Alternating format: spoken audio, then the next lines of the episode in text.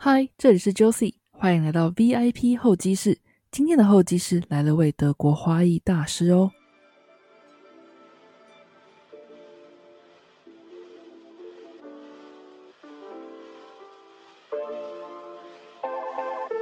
花是 Laura 品尝生活美学的一种方式。Laura 的名字有胜利者的花环之意，仿佛预言命运似的。从小生活就充满花卉的 Laura，受同为花艺师母亲的影响，踏上远赴德国学习花艺之路。在德国超过十年扎实学习与工作的经验，不仅淬炼出德国花艺大师的头衔，也让 Laura 融会东西方花艺的艺术，将这样的美学传递于欧亚之间。花艺师一个容易误解成浪漫梦幻的工作，但在我看来。这种借由花之艺术传递文化与美学的职业，或许真的是一个令人羡慕的一种浪漫呢。准备好了吗？一起去一趟德国吧！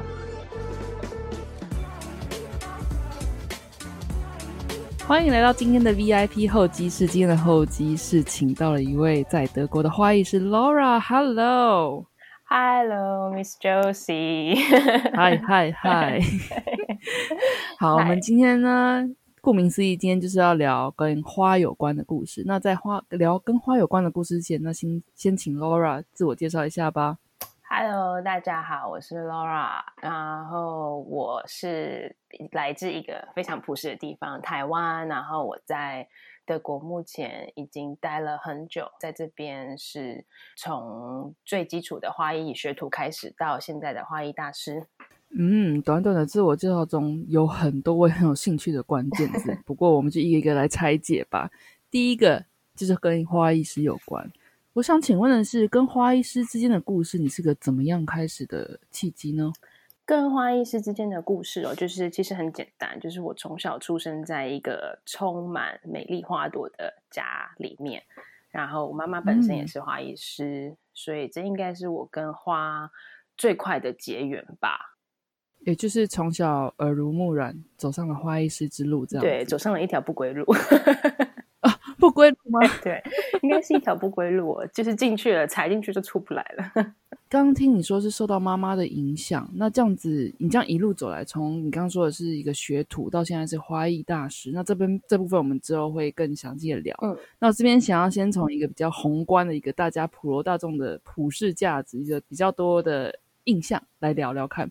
有没有听过很多对于花艺师的误解？超多的啊！就是我们常常就是有客人，那你知道欧洲人就是这种贵妇都会打扮的很体面，然后。就是或是来买花、喜欢花的女生都会打扮的非常漂漂亮亮。然后我们在绑花的时候，因为是在面对面嘛，他就会说：“哦，我也好希望我是花艺设计师哦。”然后我们就心里都会翻白眼，想说：像你穿成这样，然后还做了那么美的指甲，然后头发还吹过，你肯定不会想要当 花艺设计师，因为实在是一个呃大，就是大家表面看起来是光鲜亮丽，可是其实是一个非常体力。很需要体力量很大的人，对啊，就是一个外面很梦幻，可是其实真的后面的把包装拆下来，其实是一个蛮辛苦、非常非常辛苦的职业。我记得小学的时候讲到女生啊，长大想当什么？有一个就是开花店当花艺师，这个我觉得这个有很大一个可能，就会幻想说是个很浪漫的职业。那外加就是说。可能对于一般人，对于花艺师有个很大误解，就是觉得这就是一个插花的职业。对于这边，你有没有什么想要就是在深度跟大家做解释的地方？嗯，有哦。我觉得花艺设计师其实不是我们来讲，今天就是讲工作内容好了。我们的工作内容其实不是只有插花跟绑花，那是外面的人看到的。其实像我们每天。都要站，就是站久站很久，那也不会像是说柜姐这样站八小时。可是你没有什么体力活，除了站着。那花艺师其实你还要常常去洗玻璃瓶啊，然后换水啊，然后扛泥土啊，或是去扛那些大型盆栽，这些其实都是我们的工作内容。我以我的这边的角度来说，我会把花艺师比较归类在一个创作者跟一个需要呃很多发想力、创造力的一个像。艺术这样类的工作啦，嗯，对啊，其实也是，可是这些都是比较是呃，像是在举办婚礼的时候，或是在欧洲最常最常见的就是降临节、圣诞节的展览，这些是很需要创造力的的一个职业。确实这一方面算是大家可能这是大家对花艺师的一般的想法，可是其实很多体力活这些东西是没有人看到的。那我觉得蛮棒的，就是其实花艺这种东西，其实不是只做花，你也可以用花来传达很多你想要表达的事情。像有时候花也可以跟艺术作品结合，或是跟艺术展览结合。那这时候就你要很需要去了解花的本质跟花的含义，或是哪些花的呃是什么什么样的场合上可以用，什么样的场合上不能用。然后还有颜色的配色啊，那这些当然就是大家对花艺师比较正向，或是比较呃，嗯哼，一般能够想到花艺师能做的事情，就是他们对花艺师的理解这样子。最近在 Facebook 上面有一个还蛮有趣的，就是一一句话惹怒你的职业。如果是这句话，想要请你回答，你会怎么回答？嗯，一句话人是我的职业哦。你们当花艺师的好梦幻啊！我也好想当花艺师。我听到这种话，我就人家马上拍桌走，就这么简单。对，就可以就可以怒恼恼怒也没有啊。当然你在客人面前不能这样，可是你就当你真的听到，哎，当花艺师好幸福，我就每天绑绑花就好了，然后每天跟美的事物在一起。对我们是，可是还是有很多的呃背后的辛酸故事是。你们没有进来过这个职业，没有自己做过，你们是不知道的。讲到最后想哭。好，没关系。有什么样心酸的故事，我们最后会慢慢的细谈。不过刚刚就回到呃，Laura 她自我介绍当中，除了花艺师之外呢，她也讲到一个她在德国。那这边就想要就把镜头拉到德国这边。你既然是受到妈妈的熏陶，我相信一开始。所谓的在做花艺师，或甚至于是更早期的花花艺师的学徒，应该也是在台湾吧？那怎么会现在落在德国呢？这样是一个怎么样的经历？可以跟大家分享一下吗？嗯，应该说做花艺师的学徒跟花艺师这一条路，我在台湾其实没有什么受到影响，因为我很早很很小的时候就出来。德国这边学习花艺的体制，那因为其实其实从很小的时候，妈妈曾经问过我说你想做什么，我就跟我妈说哦，我觉得你当花艺设计师好梦幻哦，我也只看到那个美的那一面，然后我就跟她说我也想当花艺设计师，然后。后来我妈就说：“好啊，你要去，那就你就可以去啊，你可以去走。”那我觉得妈妈是一个蛮开明的人，就是她会觉得说：“呃，我希望你可以有一张白纸，然后去学，而不是说从我妈妈的身上直接学她的技术。”那我觉得这帮这一副部分，其实必须说在。十年前多有这样子想法的妈妈其实不多，所以我妈也就很勇敢，就说：“那你就去，你就去出国吧。”那其实当时周边的人只要是出国，就会想要想到选到美语系、英语系的国家，因为对啊，对最快进入嘛。啊，我就不喜欢跟人家一样啊。然后现在受苦没有啦，然后 就是想说，那我就是不要去大家去的地方，然后就选择。到德国，然后妈妈也跟我说，就是德国的花艺体制是蛮好的。可是因为她也不太懂这边的体制，她就说：“那你要出国，你就自己想办法去找你要资料。”那我就说：“哦，好啊，你就找啊。”所以就一路来就这样子到德国，就先从花艺学徒做起。做完之后，工作了几年之后，又再去进修。现在就是哎，二零一八年的时候，花艺大师班毕业这样子。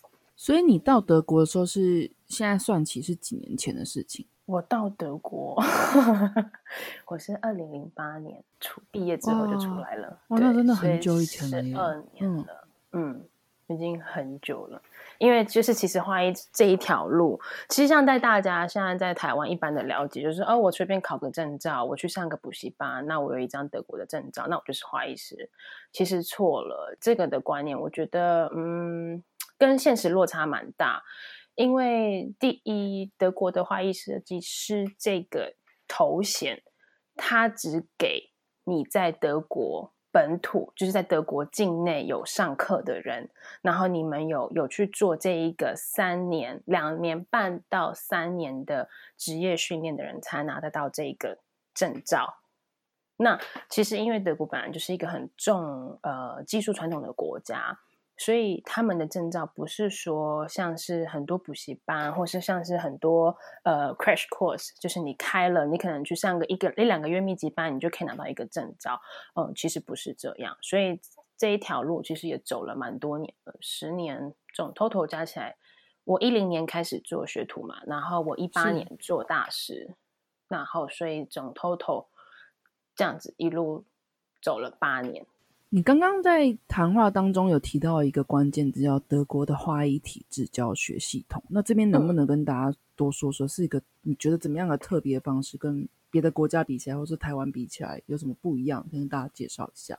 好啊，我觉得德国的就是这个呃，它我们叫做 dual system，它其实叫做是双元制的职业教育或是呃职业培训。那它不是像台湾一般人呃一般了解的说，就是哦我去高职上这个专业课程，然后可能有时候去公司上上班，其实不是，就是德国这个呃双元制的职业教育，它总共是需要三年。那它只要是跟职业性有关的、跟技术性有关的，像是从最简单的，你做鞋子的师傅，你做面包的师傅，呃，理发师，或是到一个车厂的技术人员，像是在做车子里面马达的技术人员，或是修车的师傅等等，或是甚至像是做钢琴的钢琴师，这些东西都是需要一个职业训练。那这个职业训练。最短两年，诶，两年可以结束，可是就是基本上是需要三年的时间才能够把这一个职业训练做完。那你再踏进去，我就讲我自己的的故事好了。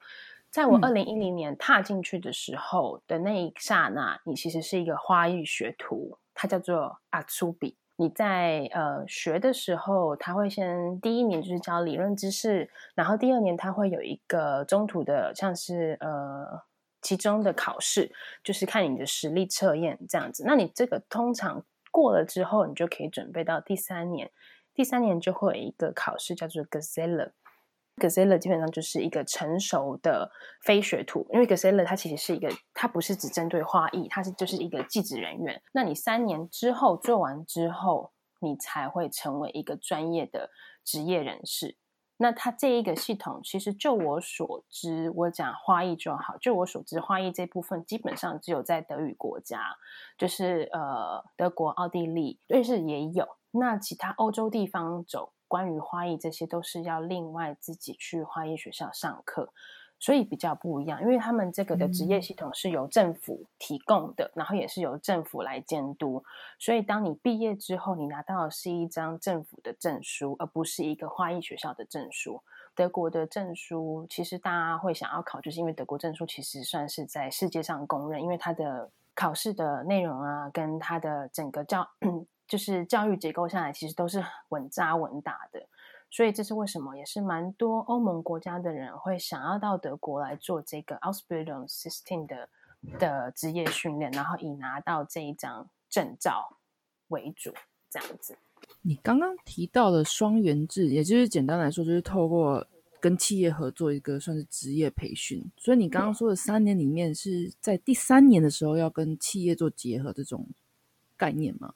哦，不是，哦，可能我刚刚没有讲清楚，就是你从第一年开始，就是你踏进去的那一天，你就要去跟企业合作。那我就以我的状况来说，我踏进去的那一天，就是他一周德国的工作时间，当时啦，十年前他是四十个小时。那四十个小时，你里面就有十五个小时是要在学校，那剩下的时间就是你要在花店里面工作。那就是你可能，例如像我们第一第一一年级的时候，就是礼拜一的整天到礼拜跟礼拜五的半天是要去学校上知识性的东西。那知识性可能不是大家所谓只是想想说哦，那我学花，我可能只要学花怎么插，嗯嗯，这种东西都是技术性。所有技术性的知识都是在店里面学。那我们去学校其实就是要学像是经济学，然后我们要学德国法律，因为我们有牵涉到贩售。那贩售，例如你会说，呃，你当然不可以卖超过几岁以下的，呃，没有超过几岁以下的小孩。那如果今天有偷窃行为的时候，你该去怎么走这些法律程序？然后还有一些就是，呃，像是管理商业管理，像是如果以后你要自己开店，德国的法律是什么？那你要多少钱以上的资金你才能开店？那你的税务这方面，如果你有自己以后，你有自己的，呃，叫什么？员工的时候，你该怎么去做人员管理这一块？然后还有像是呃客人的嗯，那个中文应该会是说，你怎么去判断这个客人的需求是什么？你在他的脸上，你用什么样的技巧可以可以知道他要表达的是什么？那这一块所有的知识面的东西都是在学校，学校唯一会教到跟花艺知识有关的，当然就是药剂学。那所谓的药剂学，就是这棵植物生病了，我该怎么去用什么样的下什么样的药物，或是我可以用什么呃有机的方法去。去把它的那个生病给就是治好，或是说，呃，像是蝴蝶兰，它是属属于呃空气根的品种，那呃孤挺花它是属于球茎类的品种。那这些花里面它有什么需要注意的事项？然后还有就是在在在做学徒的时候，还会学一些简单的色彩学。当然还有欧洲历史，这四大部分会是属于跟花艺有关的，不然其他的都是非花艺的理论跟知识。我能理解你刚刚说，人家听到花艺是。一瞬间觉得这是一个很梦幻之夜，你为什么会生气了？这样听起来非常非常的扎实，而且是一个非常也是考虑到未来，不管是呃技术性的，或是学术性的，甚至于是比较实际去执行面的这个东西，在德国真的都可以全面性的学到。哎，对，就是他跟我常常都会说，其实看看看台湾的教育跟德国教育比，我就会觉得说。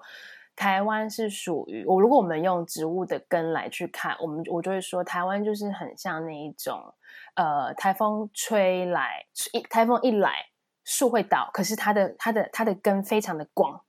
遍布的很广，那德国的教育就很像，就是台风一来，它不会倒，因为它的根，它虽然根不够广，可是它非常扎的非常深。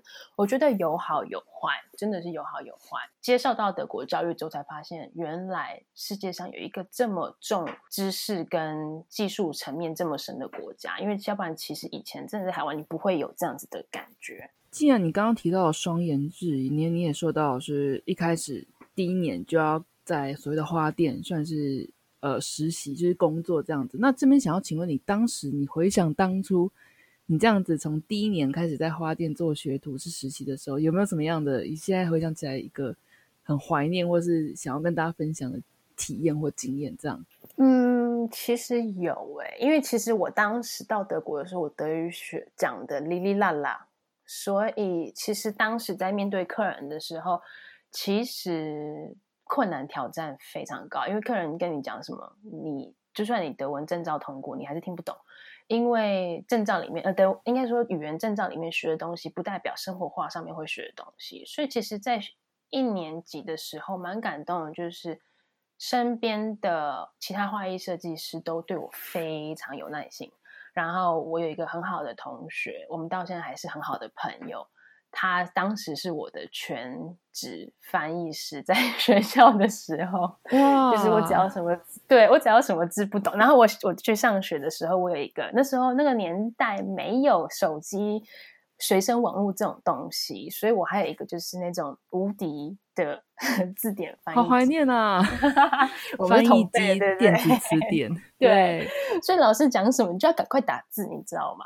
然后我有时候连考试的时候，我都会需要那一个翻译机。可是因为要维持大家的公平，他们就是说你不能因为你是一个外国人，所以你就用一个翻译机。他说我可以允许你用字典，可是你必须用手，就是那种就是那种纸翻的字典。嗯，所以那时候就是其实学的时候蛮艰辛的。可能大家大，我现在有时候会跟我的呃学徒在聊天，他就会跟我我说你学校如何，他就会说好无聊。他讲的这些东西都是就是。一般的尝试，我真不懂为什么要学。我就想说啊，这是你一般的尝试。你你知道，我回到家，我们那时候就是真的以前回到家，下了班我还要花很多时间去做翻译、去做查询的动作。所以其实那时候在在学的时候，其实蛮辛苦的，而且也蛮，可是其实也蛮好玩的，就是你可以学到很多你没有想象到的知识。然后也可以碰到很多就是很愿意帮助你的人，那时候其实都蛮感动。如果以现在的角度来看的话，那说到那个时候德国留学的这样子一个外国人的身份，那个时候呃，除了你以外，外国人多吗？一起去学这种就是双元制的这种外国留学生？嗯，就我所知是零，就是我身边都没有遇到是来做双元制的学徒，通常来的都是，其实到现在都还是，我很少很少会听到有些人会为了要做技职性的东西而出国这么久。通常都是听到要走呃大学啊、硕士啊、博士啊这样子，因为毕竟其实你如果你跟你爸妈说，我想要去做个花艺师，学成要三年，或是我想去做个面包师，学成要三年，那你爸妈可能会跟你说，做这个出来要干嘛？可能就是在台湾的对台湾，在台湾就是爸爸妈妈听到的第一印象，说那你花三年，你为什么不去读个大学？对，这个是印象中还是会像这样子，所以当时。到现在，我觉得十年前、十年后，我觉得转变没有很大，可能现在有好一点点。可是我觉得，呃，大学的呃，应该说双元制的普及化不会到大学的普及化这样子。不过刚刚听你讲双元制这三年内会学到的东西，我倒觉得或许 会比在大学念的要更扎实。当然这是见仁见智啊。不过我觉得，嗯，借由 Laura 的介绍，我觉得双元制这个东西，如果虽然说我们今天是谈花艺师，但是听众朋友如果对于学技职这部分想要做专业的话，说不定在你想要学的那个专业，在德国也是可以做到一个比较不一样、更全面的一个学习这样子。嗯，对。那回到像文化层面啊，就是想要问问，呃，你这几年来，不管是还在就学期间，或者说现在已经出来当花艺大师了，这边你身为一个台湾人，在德国生活或工作上，有没有觉得？哪些文化层面跟德国比较，呃，现在还不是很习惯，或者说当初花了很多时间去习惯的这部分呢？文化层面，吃应该也算是一种文化吧。我常说，我来德国这么久，其实我的做事方式、跟工作方式、跟思考方式都已经蛮被当地呃感染。可是我吃真的吗？永远对我吃没办法，我实在没办法，我每天都要吃饭。偶尔吃吃马铃薯可以，所以我的同事都会说：“你今天要带什么便当？”然后他们就会来看我的便当。然后对他们来说，中午吃个面包就好。我说：“嗯嗯，no no no，一定要吃热食。”我说：“我是很道地的台湾人，没有热食我可能会死掉。”对，这个应该算是对我来说的文化大冲击。那呃，其实我常我有时候因为教课的关系跟工作的关系，有时候会往返。台湾，或是我有时候会去中国，然后跟德国人在同样的地方，我们会我会有变成三个不同的文化。其实工作方面的冲击都会蛮大的，因为我常常听到说德国就是欧洲的日本，或者是说日本就是东方的德国，就是他们之间也有很普遍，一般的人会觉得说他们有个共同性，就是比较一板一眼，或者说很拘谨。那对于这种，我我不晓得这样的说法对于德国来说，你有没有觉得赞同啊？如果是有，像比如说比较拘谨或者是一板一眼的部分，对于你这个比较需要创作力、需要 creativity 的这种工作来说，会不会比较是一个绑手绑脚的一种文化特质呢？嗯，我觉得一板一眼是算是讲的，算可算算可以可以这样说。可是对我来说，对我的职业没有什么绑手绑脚，因为我觉得这就是。德国的人，他们非常非常尊重专业。那他们所谓的，我应该说，他们的一板一眼，比较像是说，呃，这件事情一定要被谁允许，你才能去做。那他们可能是在大公司跑流程的时候，像如果在这边有生活过在德国的人，都可以理解，就是去外事局是有多么，他们就可以感受到德国人的一板一眼，就是不行就是不行，然后他们不会去变通。那这边比较像是官僚体制的地方，我觉得真的就是一个很拘谨、非常小心的国家。可是，在我自己的行业里面，其实我不这么觉得。如果跟亚洲相比的话，应该不不能讲亚洲，就是跟台湾跟中国相比的话，我反而觉得德国这边比较愿意放手，让这个设计师去操作。当然，除了说像我们常常会跟一些比较大的。机构合作课程，那他们就会签这个，这个就会就会觉得哦，他就会签保密条约，他就会说你这边上课内容你不能拿去下一个地方教，或是你这边上课的照片你不能外流。这个就是对我来说觉得说哦，可不可以不要这么呃对？可是，在创作方面，他们其实放蛮多就是很很愿意放手让这个设计师自己去创作。他们客人其实基本上不太会有什么奇奇怪怪的意见，或者是跟你说我一定要这个这个这个这个。那如果他今天跟你说了他想要 A，可是你可以跟他说，其实你觉得 A 不见得是最好的条件，你可以加上 B 跟 C，然后他们都会蛮愿意去接受呃这个专业的意见。或者是说，像体制下，你就是就我所了解，你就刚刚也有说到说，可能从学徒到花艺学徒到技术人员到花艺设计师这个步骤，会不会在德国是这个过程是一定要走的？你要当这样的，嗯，呃，一板一眼，可能我刚刚的说法有错，比较偏负面。我的意思是说，有有这种拘谨的部分，也是也有好的部分啦。就是说，你要成为这样子一个 level 的人的话，你这些是必经的。对对。那就那如果是这样的话，确实就是像在德国，如果你没有一个花艺证照，就是花艺师的证照这个执照的话，呃，基本上你出去就讲很现实的的这一点，就算你没有花艺师的执照，就算你的能力或许比一个花艺师好，可是你出去的薪水就是比人家低。如果今天你没有一个花艺师的执照，你想要直接去考花艺教师或是去考花艺大师，它不是不被允许的。因为你没有把下面就是你该学的基本基础学好，那这一点确实德国是这真的是蛮蛮坚持他们的。像我们那时候，其实我当时要考花艺教师执照的时候，我只差几个月，我就可以考。然后我想说，我先考，就是应该是我应该要还要再等几个月，我才有资格去可以考。可是因为时间的关系，我想要先考。那我去官方问，他就跟我说，嗯，不行，就是还需要三个月，所以你三个月之后再来考。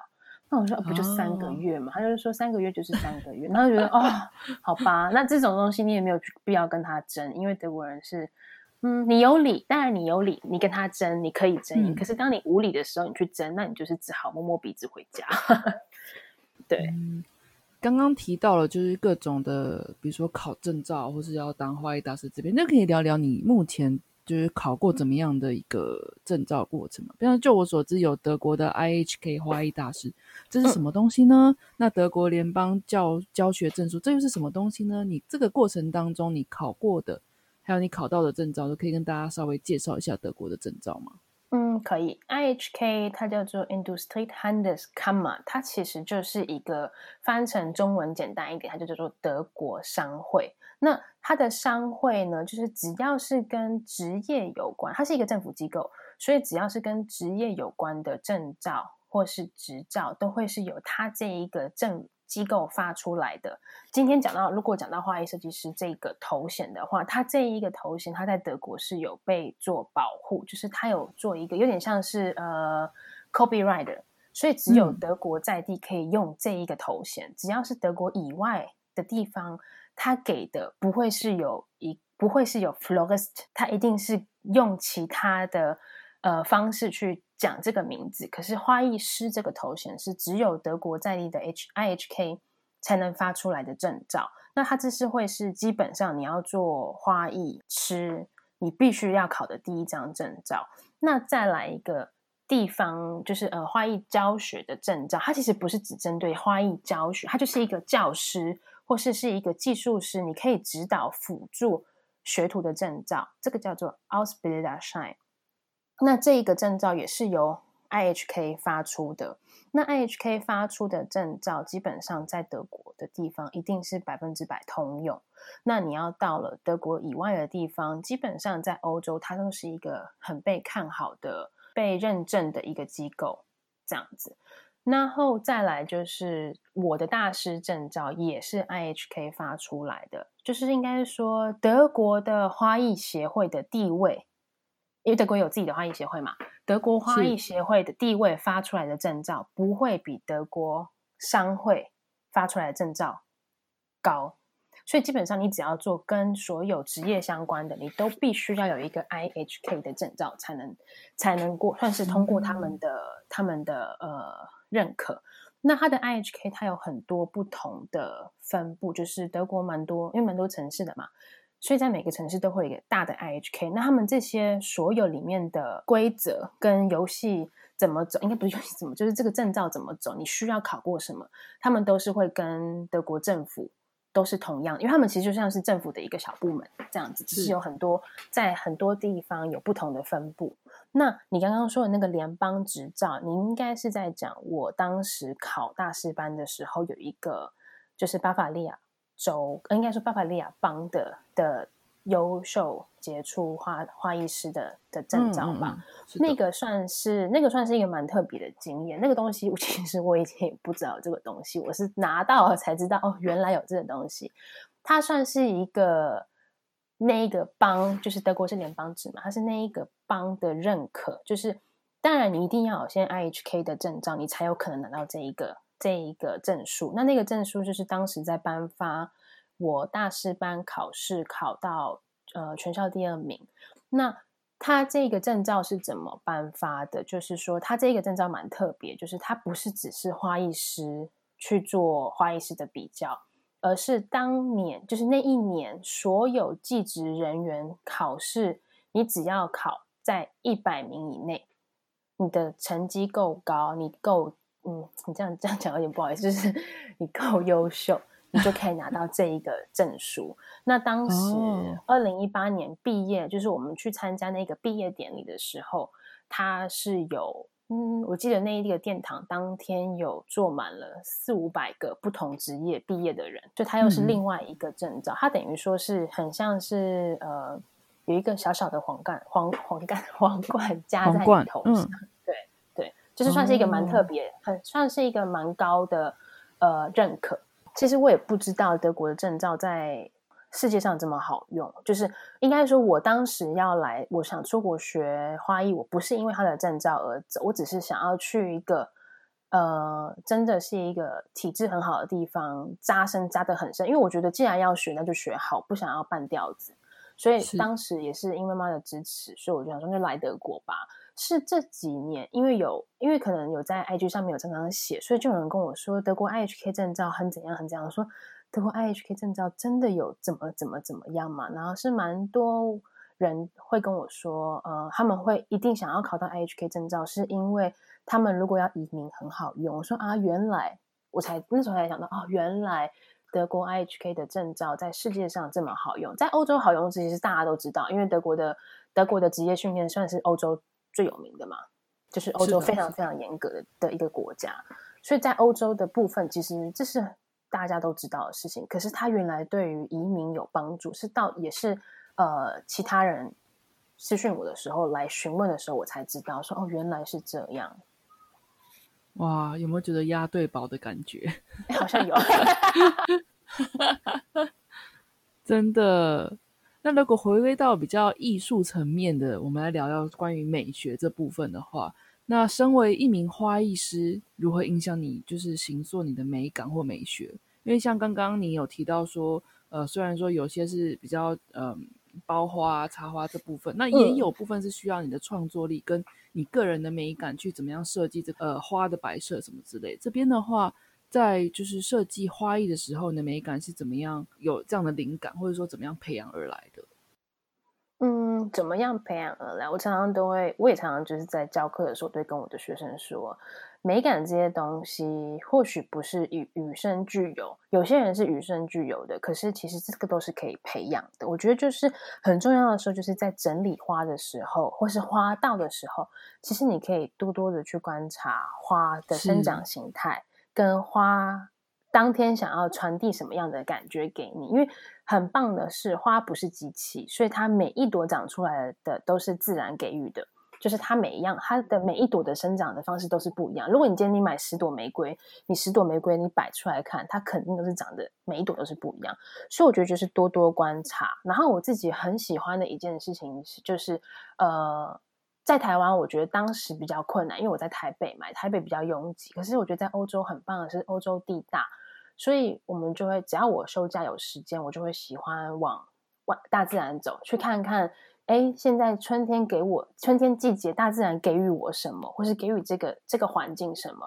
那现在是秋天，已经秋天结束了嘛？当时秋天给予的是什么样的东西？它的颜色的饱满，跟它叶子的掉落的时候，给上了土地的不同的衣服，然后也给了树叶不同的衣服。然后现在是因为冬天嘛，那。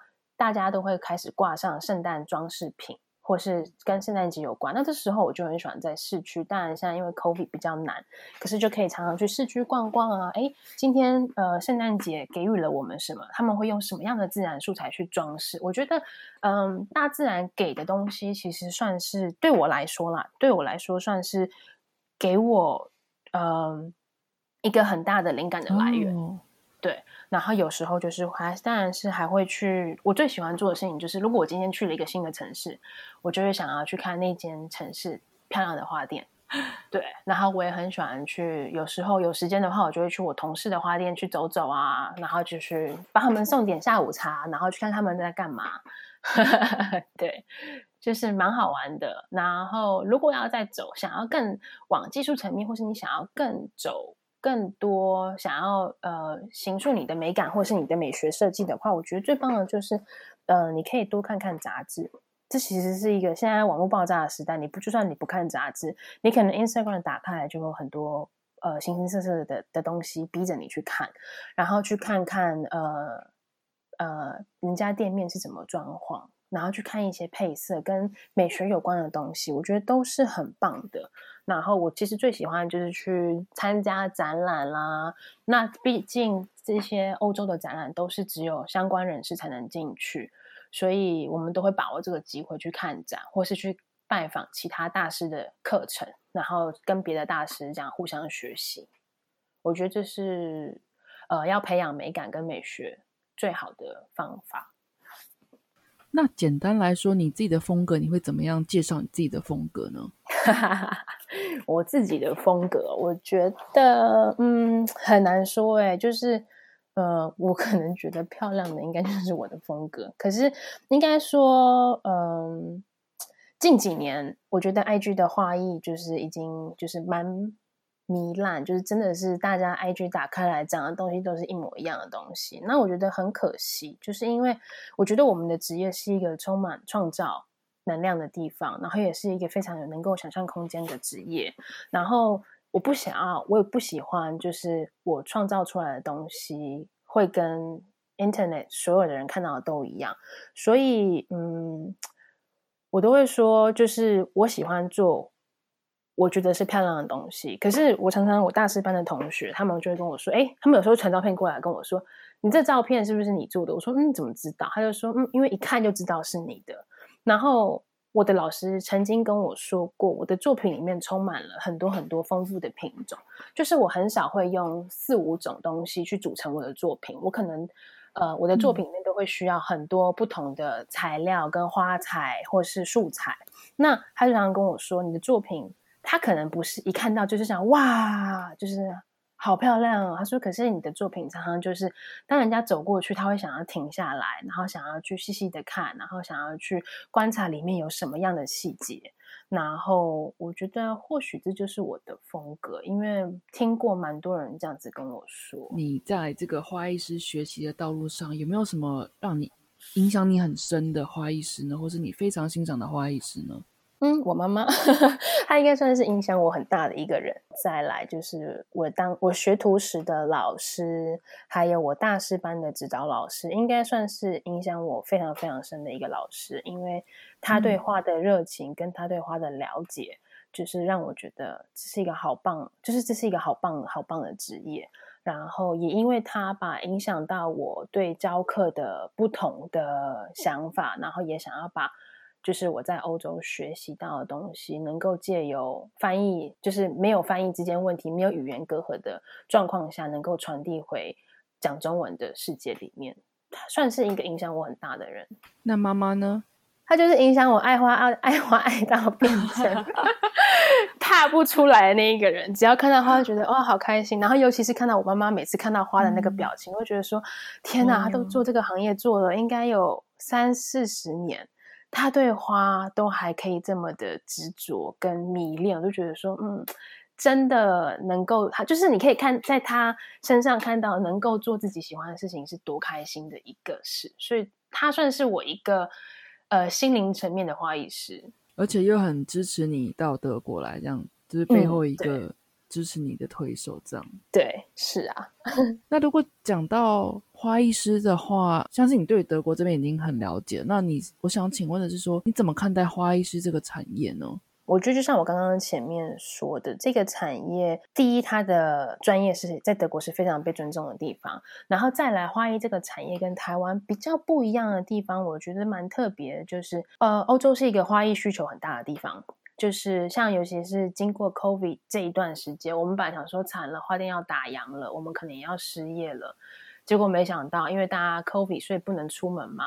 然后你也不能去拜访你的亲人，不能拜访你所爱的人，或是你的好姐妹、你的朋友、你的知己，所以他们就开始了疯狂订花，然后开始送给他们在意的人。所以我觉得这个产业，光产业这一块的话，我觉得在德国跟台台湾这是非常非常的不同。那基本上你在台湾，基本上只有会像是大家所知道的婚礼啊，会喜欢用花，或是在什么 party 上面他们会喜欢用花，可是很少会有人。买花送自己的好朋友，因为台湾可能就是比较务实吧，就是觉得说啊浪费钱。可是，在欧洲这边比较提，我觉得比较有心灵层面的东西，对他们来说，花跟自然这种东西是呃生活的一部分。我常常就是遇到很多客人就说，我我现在 home office，可是我是。中午的休息时间，然后我们的老板提供这个月给了我们三十欧到四十欧，他希望我们可以去买一些植物，或是来美化家里，然后让我们在做 home office 的时候可以心情会好一点。然后我听到觉得说，哦，你在哪个公司？我好想去哦，怎么这么好？真的很棒。然后像我们自己的老板也会就是在节日的时候就会送我们花，所以我觉得这是这个产业在这边算是一个呃。对花的需求跟在对台湾是相差蛮大的。对我其实自己也很喜欢，就是欧洲一点，就是说，嗯，花这个东西不是只有节日或者什么样的场合才需要用到的东西，而是他们日常都会去买花，然后装饰自己的家里，然后把它融入为生活的一部分。这样，对我觉得就是刚刚你这样跟我说的情况下，我就想到这这点，就觉得，嗯，确实，哎，就是对于花的定义跟需求的地方，可能亚洲跟欧美。肯定稍微比较不太一样一点，对，真的差蛮多。所以我常常也会像我自己也会喜欢买花放家里。我就觉得说，你看哦，你今天花了一点点的钱，你不用花太多，你去买了一束花放在家里。可是你每天早上起来，跟你每天下班回来的时候，它给你的姿态是不一样的。可是如果你花了很多的钱去买了一个很有名的名牌包包，或许你带出去，你会有一个人家觉得说，哦，这个多少钱？多少钱？可是我会觉得说，嗯，可是这个十年后还是长这样。明天也是长这样，可是对我来说，买花给我最大的不同的感受就是，你每天看到它都是不一样。然后我觉得花最棒的就是，你可以在短时间内看到一个人生的经历，从他的花苞，然后到绽放，然后到枯萎，然后到干燥。所以我觉得其实是一个看花会觉得是心里面也可以体会到很多的东西。那以你最近比较忙碌的这个时节来说，就是降临节嘛。我知道你非常的忙碌，那也这边也非常谢谢你抽空时间让我访谈。那这边想要多聊聊是说，呃，这边在德国就是降临节，你忙的时候，呃，因为你有提到说，像德国就是蛮多这种机会，比如说客人来十个，那可能只有一到两个要求他的作品是走。那这边就跟可能你在别的国家的工作经验。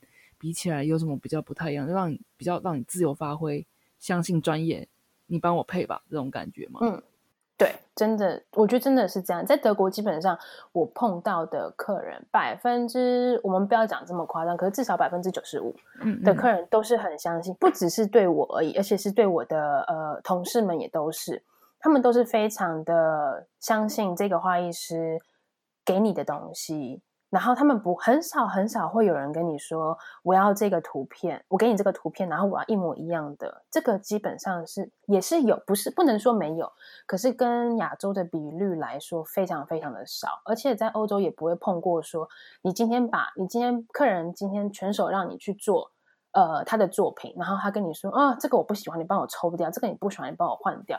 我在德国目前还没碰过。我在德国从事这行业也十几年了，也还没碰过这样子的状况。就是，嗯，我觉得这个可能跟他们独立思考的呃教育体系其实有关系，因为我觉得在台湾的教育就是比较像是我给你什么你就拿什么，所以他们比较没有想象的空间。可是我觉得在德国，其实你在跟德国人上课，你就会发现德国人很勇敢发问，老师讲 A，他就是要讲 B。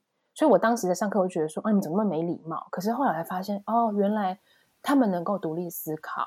他们在思考，他们老师给他们的东西，他们觉得不对或是有疑问的时候，他们会马上提问。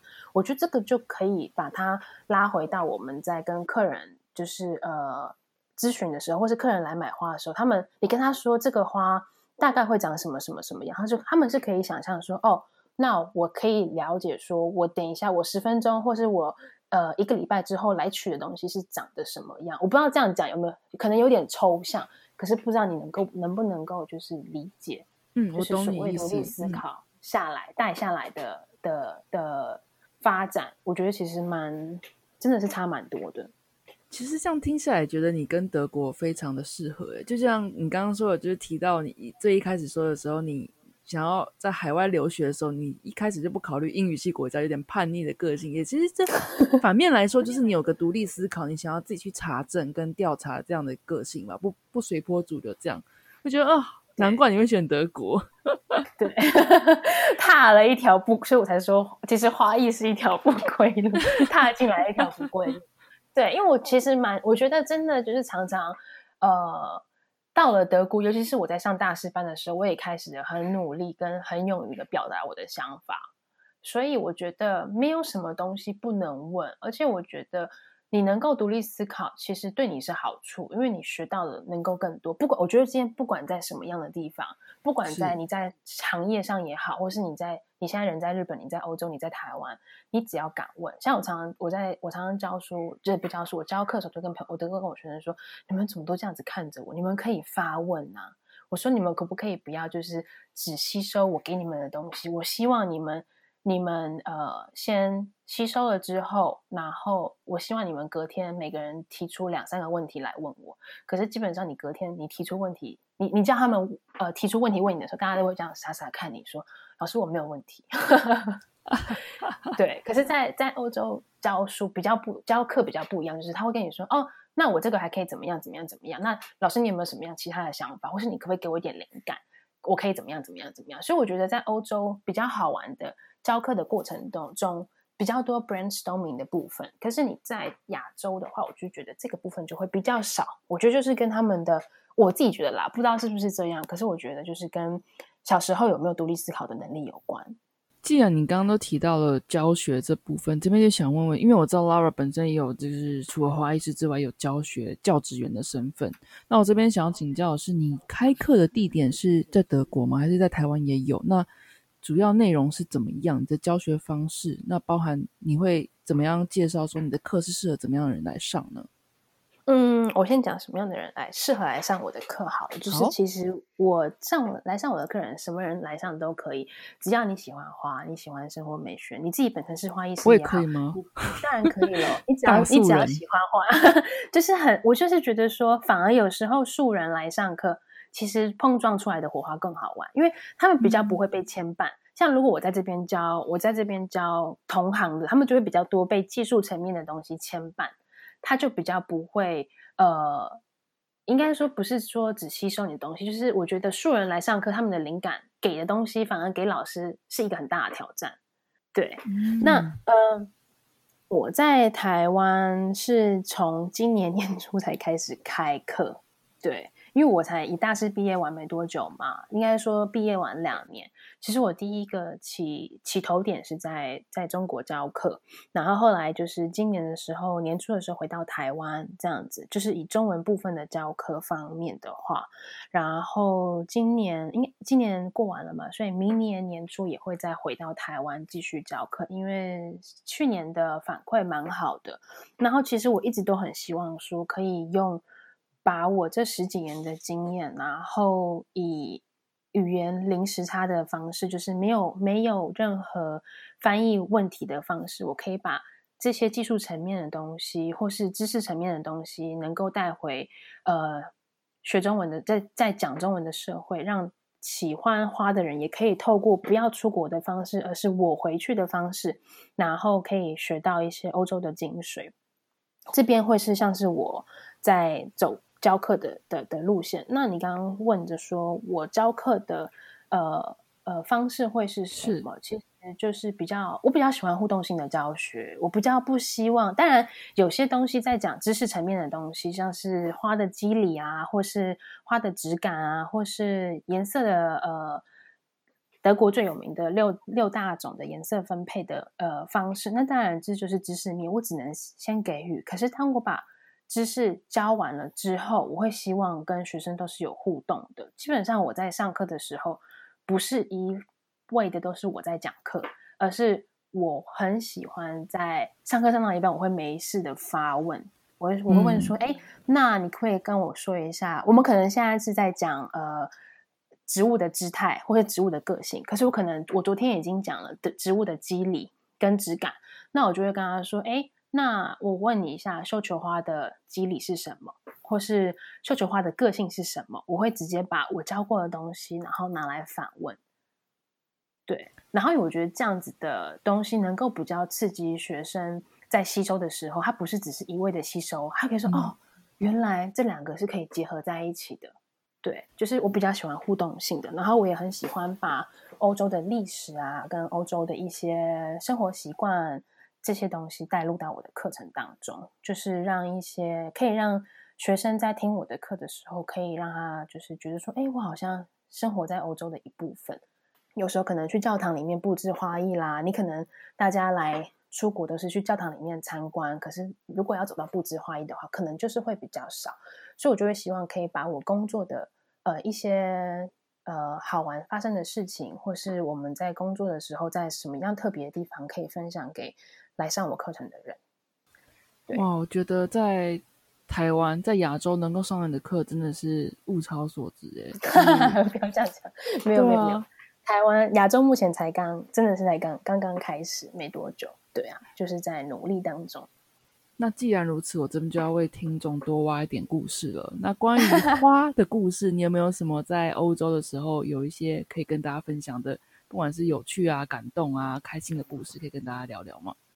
好，我来分享一个我在德国发生的事情。好了，就是呃那时候跟着我的大师班的老师，那时候我们刚毕业嘛，然后毕业没多久，老师就说：“哎。”我们一起去来举办一个，呃，就应该说他已经有策划好一个展览。他就说：“你们有没有空？这时间有没有什么呃，有没有计划？没计划的话，过来一起工作。”我们就说：“哦，好啊，能跟着我们老师走。”因为我必须说，我们的老我的大师班的老师在德国的地位算是蛮高的，就是他的他蛮厉害的。他在德语区是一个很有名的老师，那他在世界都游走，可是他现在目前把重心放回拉回德国这样子。那呃，当他问你的时候，就觉得说啊，你可以去跟他老师做展，好棒哦。然后我们就觉得说，我们可能只是一个帮手，只是去帮忙而已。然后我跟我同学们就很快就答应，我说好啊，反正只是要帮忙，又没有要上台，Why not？就是去后面玩玩这样子。然后到了呃，老师在之后他会有发一些讯息嘛，他就跟你说，哎，你们也可以自己想一下你们的作品啊。然后我说作品不是说只是要去帮忙吗？怎么会突然有作品这种东西出现？然后就开始跟你说，哦，没有那个，只是因为我们需要你们来补空间嘛。说，哦，好，那就是做作品，就是大家都傻傻，我跟我其他的三个同学就傻傻，就哦好。然后到了我们到了那一天，我们在饭店集合的时候，就是说，哦，你们呃，我们那时候是周日集合嘛，然后那个大秀，那个圣诞大秀是周五。他说，你们周五的时候，你们三个都要上台。我们这样上台干嘛？他就说。作秀啊！我们说哈哈，不是我们来帮忙吗？对，就很突然。他说不是我们来帮忙吗？他说他说你们现在都是大师了，所以你们要上台讲讲解跟作秀。我们整个大家都傻眼，就大家真的简直是傻。可是你已经你已经被丢到那个船上了，你已经下不了船，那你就跟着滑吧。然后那时候我们就在做，就是它是一个很特别的展览，它是一个就是呃那个是只有在德国才有的。然后我。之后都有一直在去，它是只提供给花艺师跟相关行业的一个展览，它很像是呃时装秀，可是它只提供给花艺界，嗯，这样子，然后就是跟你讲哦，今年的圣诞节可以做什么，今年流行的是什么。那他不是说做一个作品来给你看，做一个小小的作品，他做的都是大型作品，然后就会在在舞台上面就是呃示范跟演说。那那时候其实算是我最大最大的一个，那时候面对台下的应该有三四百花艺师，而且对，而且你就觉得说你这个菜鸟。然后又这么小，因为我我我个头不大嘛，要这么小一只，然后你凭什么站在上面？你知道吗？然后因为来看的人不是像我们这样子，就是可能只有十年的经验，他们来看都是很多我的学长姐，就是我的我们同样学校的大师们，或是其他大师都会来看，跟很多花店的老板们觉得说：“天哪，好恐怖哦！”然后那时候我们就在台上就是表演，那应该算是我非常非常难忘的一个。花艺的在欧洲发生的经验，那这样子，你从很久以前到现在，对于花艺师这个身份走过来的生涯，我相信接下来你会以花艺师的身份继续这样走下去。那我这边想问你是，以这个时间点来说，你觉得花艺对你来说意义是什么？花艺对我来说的意义哦，我觉得花艺它就是一个充满技术、很多技术的。然后充满很多背景故事，就像一个很好很好的红酒一样，可以细细的去品尝它。嗯，然后呃，对我来说，花艺也是生活的一部分，就是生活要有花，生活可以没有花，可是有花会更美好。我这样听下来，觉得把自己的工作或专业，甚至于兴趣融入到生活一部分，我我这样听下来，觉得就是一个最理想的生活境界。真的是听起来蛮羡慕你的。对，就是不要不要看到心酸时都觉得哦好棒哦，可是每次每次在觉得哦好累哦，都觉得说哦，那我就来看一下学生给我的 feedback 好了。那讲到这个的话，接下来你有没有什么想要挑战的目标呢？接下来的生涯中，嗯，有，我会很希望可以带着喜欢花的。的学生，或是呃喜欢花的人，能够在欧洲的地方，在德国我认识我熟悉的地方，然后让他们在一个很棒的地方可以学习花，然后顺便享受这边的生活。然后目前都有在策划一些小小的呃活动，然后就是跟着当地人，然后因为我居住在德国很久了嘛，就跟着我，然后想带他们去像是酒庄啊。或是像是呃花农啊，跟他们合作，然后在他们的地方可以上课，然后也可以就是可能是一两天的过夜的，或是三四天的，然后让他们真的是可以体验当地生活，然后跟美学把美学跟生活就是结合在一起。哇，对，这有没有很梦幻？很梦幻哎，就很适合接下来我要问的这一题。你觉得人生快乐的秘诀是什么？哦，人生快乐的秘诀就是呃，我自己的职业是生命中的一部分。应该是说，我现在正在做的事情是我非常非常喜欢的事，而且还可以呃传递给喜欢这件事情的人。就是我也可以，我可以给予，我也可以分享，然后能够想象，就是享受我每天在做的事情当中。还有就是听着好听、有营养成分的 podcast，像是你的。哎呀，冷不防。对，然后真的是透过网络，然后可以像认识你啊，认识其他的创作者，我觉得都是一个呃，真的是人生快乐的秘诀。那既然都说到这个份上了，我要再回馈给我的听众。如果听众听到这里，不管是你对 Laura 的课程，或是跟花有关的问题想要请教他，跟他多交流讨论的话，有没有什么地方可以找到 Laura 呢？这边可以跟大家说一下吗？有，我有一个 IG，它叫做 Laura。P E N G，然后是爱花城池，它是一个平台，里面不是平台，就是它是一个 I G 的我自己的专业，里面不是只有花，因为我很爱玩，我也很爱吃，所以我希望把花跟生活结合在一起。然后里面我会分享一些我在花艺上的事情，或是呃吃的东西，像我上礼拜吃的就分享了呃降临节用的核桃。这也算是一部分，然后还有欧洲好玩的地方，这样子。对，Laura 的 IG 是爱花城吃，爱花就是爱花的爱花，城是城市的城，吃是吃东西的吃。那详细的那个 link 我也会弄呃整理在 show note 里面，就是有兴趣的朋友可以去点点击，然后 follow Laura，可以跟大家多多交流。那刚刚其实，在访谈当中，Laura 有提到说，他接下来会回台湾开他的课程。那这边可以跟大家介绍一下你的课程吗？呃，可以，就是我应该会预计在明年呃一月二零二一年的对二零二一年。一月下旬跟二月中、二月二月整个月的当中，我会安排很多不同的课程。呃，当到时候会跟一个就是德国在台湾的德国餐厅做合作，也是希望可以把一些德国的感觉跟氛围带回去。然后会有一些体验课程，就是单课，就是像是绑花束的课程，或是呃做花盒的课程。然后像。当然，我也会呃开专业课程，就是花艺基础专业课程跟色彩专业课程。这两个课程都是比较属于多比较多知识成成分跟实作部分的，所以相对的，它的课程时间也比较久，就是可能是整天的课程，而不是两三个小时的课程。那课程的地点都会在台北。嗯，那详细的课程内容，呃，一样也是 follow 你的 IG，就会到时候会有这样的。比较详细的资讯发布，是的。那今天呢，就非常谢谢 Laura 花了一个小时的时间跟我们讲她的辛酸史。拜托，别再觉得这是一个梦幻的职业了。那也很谢谢他，就是带出了德国在德国学技术层面的这样的一个双元体制的这种比较不一样的面向，让大家了解到说，其实德国这边学习的非常重视，呃，专业的部分也很扎实。那刚刚在讲怎么样培养你的美学的时候，你有说你喜欢，呃，不在疫情的情况下的时候，你喜欢到不同的城市走走，在那边看看那边的花店。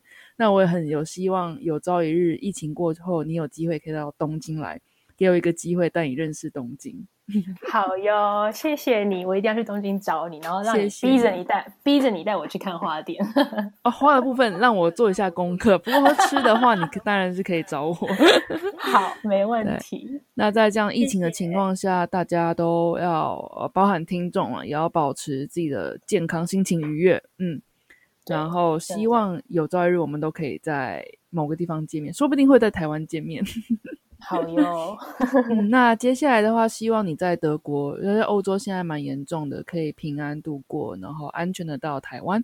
那一月、二月的时候，呃，各种呃课程都很顺利的可以办成办成这样。谢谢你，你在东京自己也是照顾好，东京也是那 OK 的，佛系的，很佛系，跟欧洲一样佛系，很佛系。对，还是在台湾的大家都好幸福，真的是活在另一个世界。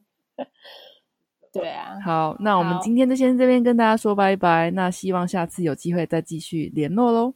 好，谢谢，拜拜，拜拜。